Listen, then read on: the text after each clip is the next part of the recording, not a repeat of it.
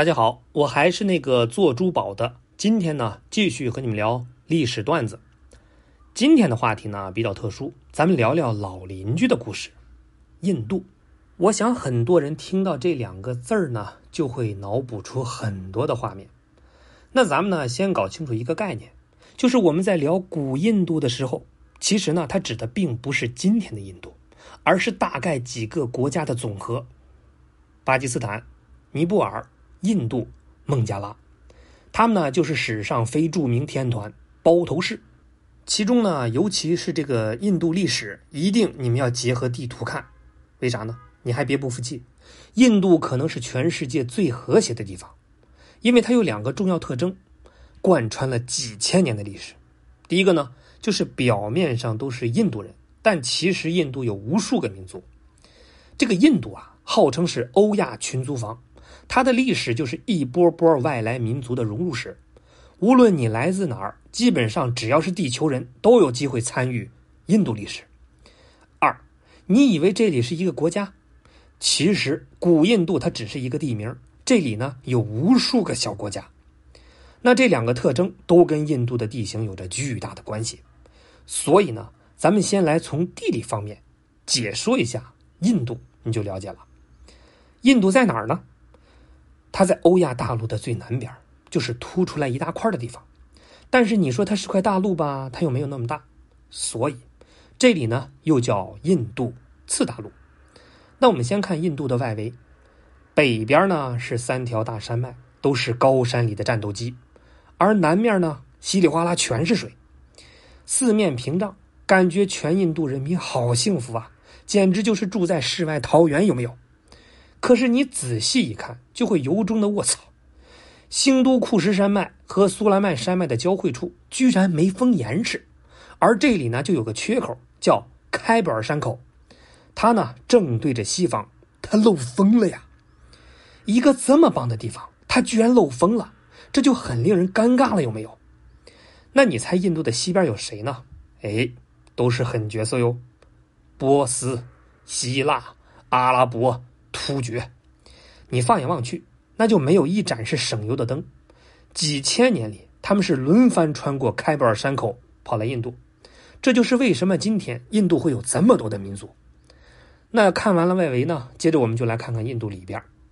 北方是平原，有两条著名的大河，印度河和恒河，而南边就是嗷嗷的隆起，基本的全是高原。古印度有很多国家，那些最强大的国家都在北方。因为有河流和平原，那个年代呢，文明是基本靠水，而扩张呢，基本靠腿。然而，这些强大的国家一打到南边，那就彻底歇菜了，因为谁都征服不了整个南方，因为人家在高原呐，易守难攻，是不是？所以，古印度从头到尾几乎就没统一过。那些你听过的印度王朝啊，其实只是一堆国家里的男一号而已。好了。地理呢说完了，咱们接着说历史。最早的印度就住着一群原住民，他们呢叫达罗毗荼人。那些住在印度河附近的，慢慢诞生了一种文明，叫哈拉帕文明。因为后来发现这个文明的遗址叫哈拉帕，所以呢是因此而得名。后来这个文明不知道怎么就不景气了。那这个时候，从西边就跑来一群人，他们穿过开布尔山口，就征服了达罗皮突人，这就是名震天下的雅利安人。雅利安人先在印度河片区，慢慢呢又来到了恒河片区，从此就称霸了印度北方。恒河流域最早有很多树，不适合居住，所以直到雅利安人发明了砍伐的工具之后，才来到这儿。他们呢就建立了许多个国家，没事就互相打。这个时期就类似于咱们的战国时期，当时这个雅利安人占统治地位，但是人呢比较少，又怕管不住达罗毗荼人，于是呢把所有人就分成了几个阶层，大家工作生活是严格的分开，禁止跨界。低阶层人士如果想进入上层，在其他国家呢，你可以投投简历呀，努努力呀，OK 了。但是在古印度，你只能是投胎，哎，是不是很眼熟呢？对了，这就是印度教和它的种姓制度。当时有很多人就觉得，这不就是拼爹吗？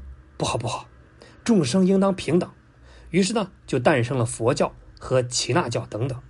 而那些非印度教的宗教思想就统称为沙门思想。雅利安人占据了北方，达罗毗荼人呢也因此就逃到了南方。所以今天的印度，北方白色的雅利安人多，而南方黑色的达罗毗荼人居多。他们呢就组成了印度人种的基础，后来呢才融入各种外来民族。咱们呢为了方便叙述，后边将不做区分，统称他们印度人。Valley OK。好了，这边雅利安人自己还没打明白，那边开板山口呢又冲进来一波人，他们呢叫波斯人。波斯帝国很强大，横躺在欧亚大陆的正中间这头呢在亚洲是欺负印度，而另一头呢还在欧洲调戏希腊。结果玩大了，印度他就算勉强是个软柿子，可希腊不一样啊，只要不欠债，人家可是人间小钢炮啊。希腊人践行的永远都是宇宙真理：有钱男子汉，没钱汉子难。先是斯巴达三百勇士把波斯打得懵逼，接着呢又碰到了希腊一哥亚历山大。亚历山大一抬手就把波斯帝国给干死了。那这一死不要紧，关键他挺挺的躺在了印度和希腊中间，结果就是希腊人踩着他的尸体一路是顺顺溜溜来到了印度。波斯帝国可能是当时世界上的第一悲剧，坐在正中间的不一定是王者，他也可能是中介。而印度被波斯牵扯的莫名其妙，招来一顿希腊式的胖揍，成就了第二悲剧。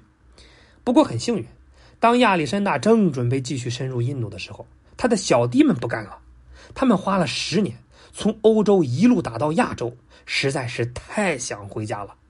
所以这时候的印度呢，只被亚历山大占了一部分，而其他地方还是各种的小国。亚历山大没办法，只好留了几个小弟守在印度，自己回家去。结果刚出印度，他就病死了。那关于亚历山大的病因，有的说是疟疾，有的说是伤寒，直到今天他也没个定论。更糟心的是，在印度的地盘呢，也被抢了回去。亚历山大曾经跟一个印度小伙呢打过嘴炮。他叫詹陀罗基多，不过亚历山大并没有砍死这个年轻人，结果就是亚历山大一走，詹陀罗基多就带着印度同胞起义，把希腊人是全部赶走。亚历山大的故事就告诉我们：如果你觉得自己有主角光环，请务必先搞清楚自己的定位。这里是印度，你不是一个人在开挂。紧接着，詹陀罗基多就建立了自己的国家。他是不断扩张，最后呢，就变成了印度最大的帝国。